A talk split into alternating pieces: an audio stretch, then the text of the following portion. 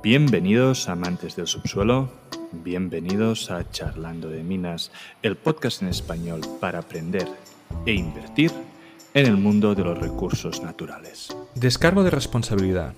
Cualquier contenido que aparece en Charlando de Minas no es una recomendación de inversión. Amadeo Bonet y cualquier invitado no son asesores de inversión. Nosotros podemos tener algún interés en las compañías mencionadas en esta publicación asume que podemos tener sesgos y que no somos imparciales.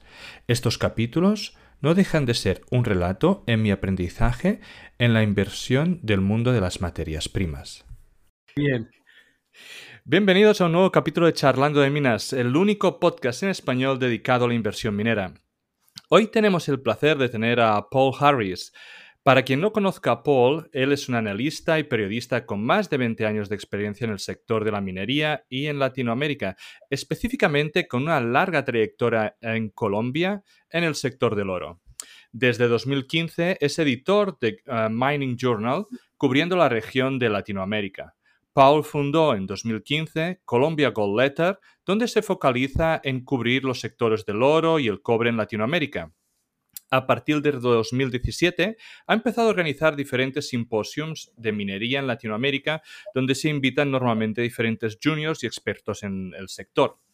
Hace unas pocas semanas ah, fundó Gold Journal, una nueva newsletter gratuita donde saca información muy interesante sobre el sector y que os recomiendo suscribiros y que vamos a dejar el link en los comentarios del programa. Bienvenido Paul, ¿cómo estás? Muchas gracias por dedicarnos tiempo y poder venir al programa. Muchísimas gracias, muy bien. Justo estos dos días eh, pasados tuvimos el Colombia Goat, Colombia uh, Copa and Goat Symposium aquí en mm. Medellín, Colombia. Entonces estoy uh, recuperándome de ese esfuerzo. me imagino, me imagino un montón de, reuniones y ajetreo cuando se organiza una conferencia. Yo tenía muchas ganas de traer a Paul porque como experto en Latinoamérica y con todos los cambios recientes en muchos de estos países, nos permitirá esta conversación tener una idea global de cómo está la situación real, ¿no? Desde alguien que vive allí mismo para la inversión minera. En este capítulo vamos a repasar ah, cómo se encuentran en temas de gobiernos, permisos, los principales países de Latinoamérica. Pero antes, ¿no? Tú estás en contacto con muchas empresas. Hace poco estuviste en el Gold Forum. Has dicho que hace un par de días organizaste el Gold and Copper Forum o Symposium en Colombia. ¿Cómo ves el sentimiento entre el sector? Ah, las juniors están siendo especialmente golpeadas este año. Sí, es. Eh, pues voy a empezar en el sector de exploración, la gente siempre son optimistas. No se puede ser explorador sin ser optimista porque el, modelo es poner riesgo capital, buscar, uh, intentar encontrar mineral y es muy difícil, hay muy pocas probabilidades de éxito, entonces uno tiene que ser optimista. Y, mm. y el entorno de este año hay evidencia clara de eso, porque este año ha sido muy difícil por eh, levantar recursos financieros. Los eh, gobiernos son cada vez más difíciles eh, de trabajar, de buscar permisos, de conseguir licencia social para operar. Entonces, es un, hay un sinfín de retos. Siempre hay un sinfín de retos. Tal vez este año están aumentando, pero a pesar de eso, veo que hay un gran positivismo, para expresarlo así, ¿no? en el sector de los metales preciosos, el entorno económico con inflación, con niveles de duda altos cada vez mayores, hay la expectativa que más tarde, más tarde y más pronto los precios de los metales tienen que disparar. disparar. Y también en los metales básicos como el cobre, eh, hay un déficit del cobre. El mundo necesita cada vez más, en especial para la transición energética, por los vehículos eléctricos. No hay. ¿Qué significa que los que están buscando cobre, que consiguen proyectos que eh, forman yacimientos, descubren yacimientos, ellos van a ser como joyas cotizadas, deseadas. Y el precio de cobre va a disparar. Más, en el futuro va a disparar porque ya estamos en precios altos de cobre, hablando históricamente, ¿sí? Y no hay inversiones nuevas. Los precios tienen que subir mucho para que las empresas grandes de minería se sienten cómodas de invertir. Invertir en un proyecto hoy en día significa un capital de billones de dólares en un ambiente con los, donde los gobiernos son cada vez más difíciles, donde las comunidades son cada vez más exigentes. Entonces, para asumir estos riesgos, los retornos realmente tienen que ser muy atractivos y eso significa también que el precio tiene que subir mucho, casi, no sé, en mi opinión, tiene que doblar o va a doblar. El precio del cloro, del cobre, ¿tú crees que nos iremos a 7, más o menos, 6, 7? Sí. Em, hablando a lo largo de los últimos dos años, ¿sí? una pregunta que hago con frecuencia cuando estoy hablando con una empresa de cobre, sea productor o explorador, ok, ¿cuál es el precio de incentivo? ¿Sí? Y históricamente es 3 dólares 50, o sea, ¿dónde estamos ahora mismo? Claro. El último 12, 18 meses, el precio estaba 4 dólares, 4.50. Y, y no había estamos 50% er, encima del supuesto precio de incentivo y nada. Entonces, eso Pero tú crees, que... ¿tú crees que puede este sentimiento que hay de que habrá una recesión, de que habrá un crash, uh, puede que haya de alguna forma influido en todo esto? No sé, tú, tú que estás hablando con, con ellas y estás en, el, en las conferencias, ¿Tú crees que estos, que se decía, ¿no? En otoño habrá crash, ahora pues vamos a ver en, principios de año que habrá algún crash bursátil. ¿Puede que esto esté frenando ciertas inversiones o tú crees que es eh, independiente? Tal vez hay un elemento de eso, pero creo que es independiente, porque al principio del año todo mm. había, temores de inflación, la apariencia de inflación, pero no estaba tocando tan fuerte, fuertemente todavía el concepto del crash todavía no estaban, no estaban hablando de eso. Claro. Pero al principio del año los precios estaban 4 dólares y encima. Las empresas, los productores de cobre estaban ganando dinero como locos. Inclusive en este ambiente no tenía la confianza de invertir más. Entonces, anecdotalmente, tiene que ser 6 dólares y encima para que ellos desarrollen proyectos nuevos. Pero ¿por qué, ¿por qué crees de que no hay esta confianza? Tú has dicho, ¿no? Las empresas de cobre eh, estaban generando muchísimo dinero con el cobre a, a 4, ¿no? Con el cobre a tres y medio también hacen mucho dinero. Ah, son negocios donde se ve claramente de que el macro debería acompañar porque vamos a ir a una electrificación, se necesita más cobre, como dices. Pero ¿por qué no hay esa inversión? ¿Qué es lo que frena? ¿Cuál es el riesgo aquí? Creo que hay, hay dos elementos de eso. Uno, los gobiernos o las reglas de juego. Um, en América Latina en especial, hemos visto uh, la elección de gobiernos de, de la izquierda que quieren aumentar el government take, que quieren aumentar regulaciones medioambientales. Pues, en fin, eso significa que va a ser un poco más complicado y toma poco más tiempo de desarrollar un proyecto. O sea, eso aumenta el riesgo, ¿sí? Y dado que un proyecto puede tomar dos, tres, cuatro, cinco años en construir, uno está expuesto bastante a, los vaivenes de la política. Eh, por ejemplo, el proyecto QB2 de Tech Resources en Chile, sí. cada vez que Tech abre la boca cada trimestre es otro 500 millones de dólares, otro 500 millones de dólares en su CAPEX uh, por varios motivos. También hay el sentimiento de los inversionistas. Ellos no están en la posición mental de aguantar o poner billones de dólares en desarrollar un proyecto. Todavía si duelen um, los excesos del superciclo de cobre, cuando, donde las empresas estaban gastando fortunas comprando otras empresas, construyendo minas con billones de dólares que al fin del día no entregó retornos. Entonces, todavía el sector de inversión es muy cauteloso de poner la luz verde a una inversión de múltiples billones de dólares. Y, hablando que ahora estamos, ¿no? Como has dicho que tú crees que el cobre se tiene que ir a 6-7 como para incentivar o más. Que, en el oro y la plata, ¿cómo lo ves? Eh, porque el oro este año ha estado 1600, sí que es verdad que ahora un poco con la Fred bajando pues está, está subiendo. La plata también ha estado en los 18. Eh, ¿Son estos valores como para incentivar nuevas minas de oro y de plata? ¿O, también consideras que el oro se tiene que pasar los 2000, la plata tiene... Es que lees de todo, ¿no? Que hay gente que está muy, muy loca, digamos, casi en esto. creo que hay, el, escenario bastante parecido al cobre, pero con unas diferencias. Ah, para empezar, el precio de, oro como 1.200 dólares o 1.800, inclusive 1.600, históricamente es un nivel muy alto. Entonces, los productores estaban ganando bien hasta este año. Pues algunos todavía están, pero este año la inflación está aumentando y uno puede ver en los costos, los all-in sustaining costs, están aumentando. Los precios ya están bajando, pues esta semana no, pero eh, los márgenes estaban apretados. Sí. Eso causa um, um, preocupación.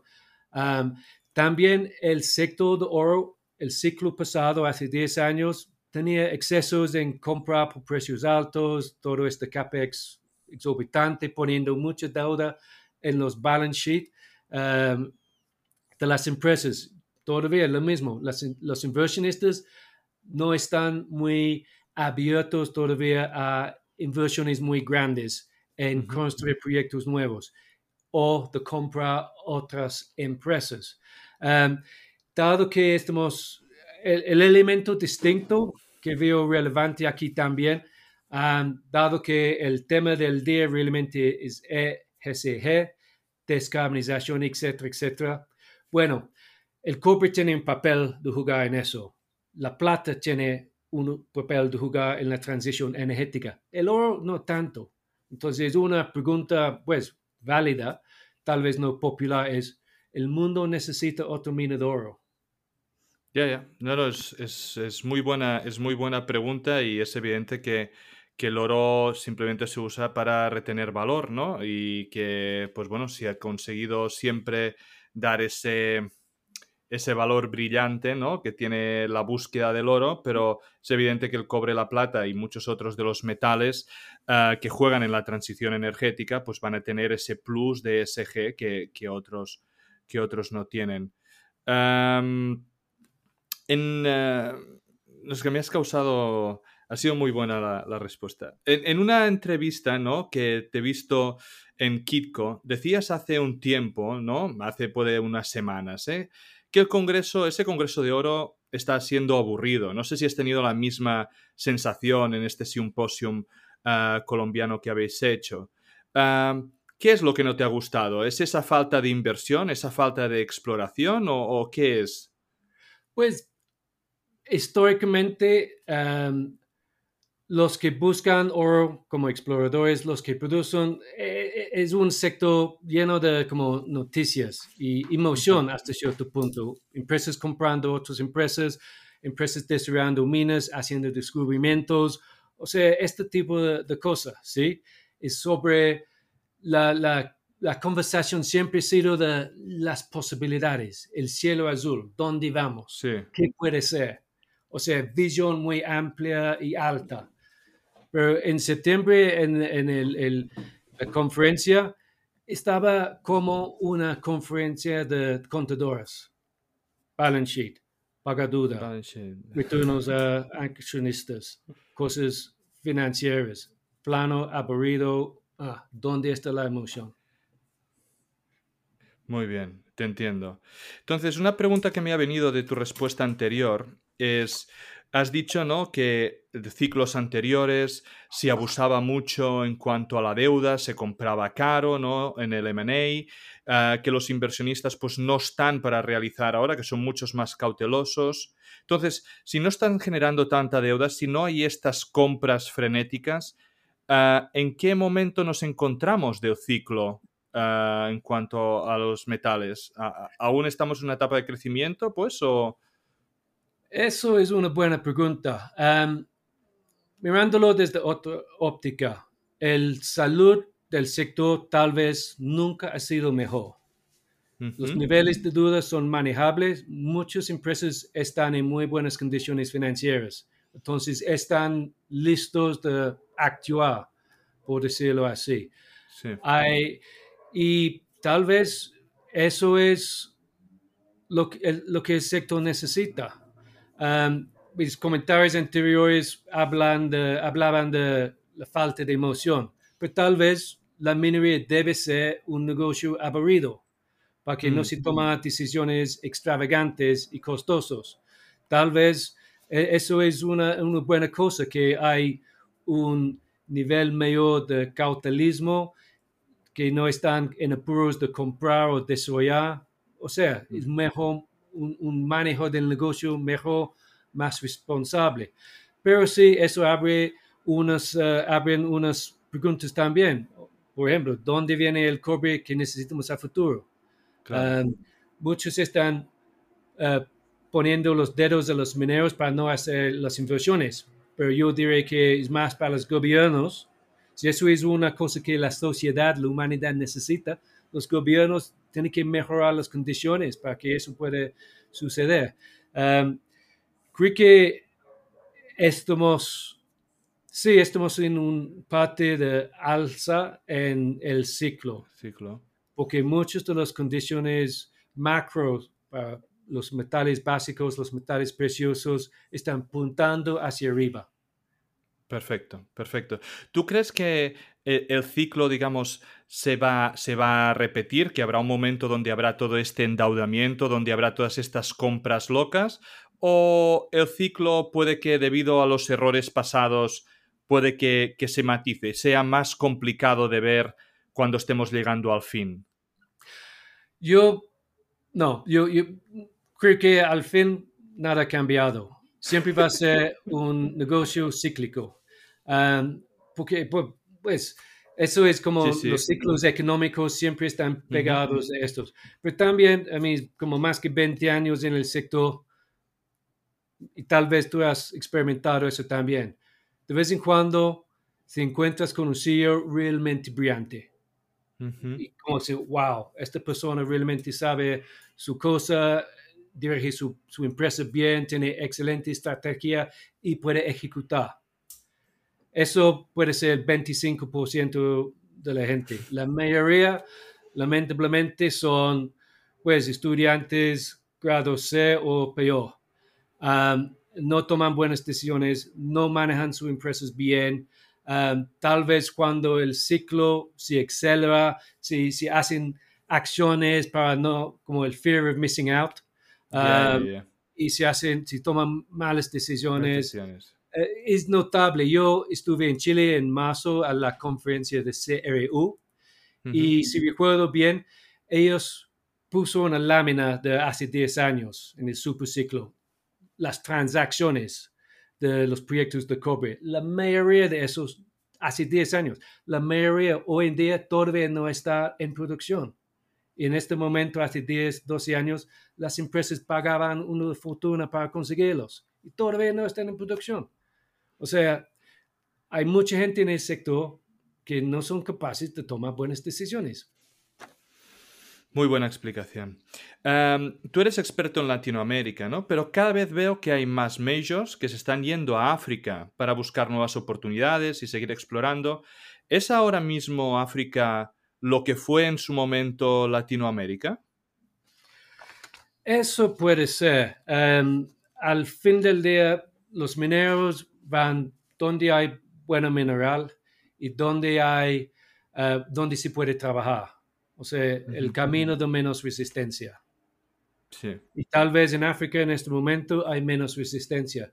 No voy a decir que eh, los países, los gobiernos son flojos, la regulación está flojo, porque las empresas que realmente están haciendo nota en África, eh, empresas como, como Barrick, como B2Gold, como Endeavour, como um, la cosa de Robert Friedland, um, son empresas excelentes con tecnología de punta, estándares de punta, pero eh, allá se pueden desarrollar cosas en un tiempo razonable. Y creo que eso es la clave, tiempo razonable. No están en eh, la jungla de permisos por año tras año tras año sin saber dónde está la luz. Y me da la sensación en América Latina, no solo América Latina, en América del Norte también. Norteamérica as well, yeah. está en el proceso de, de permisos por cinco, diez más años.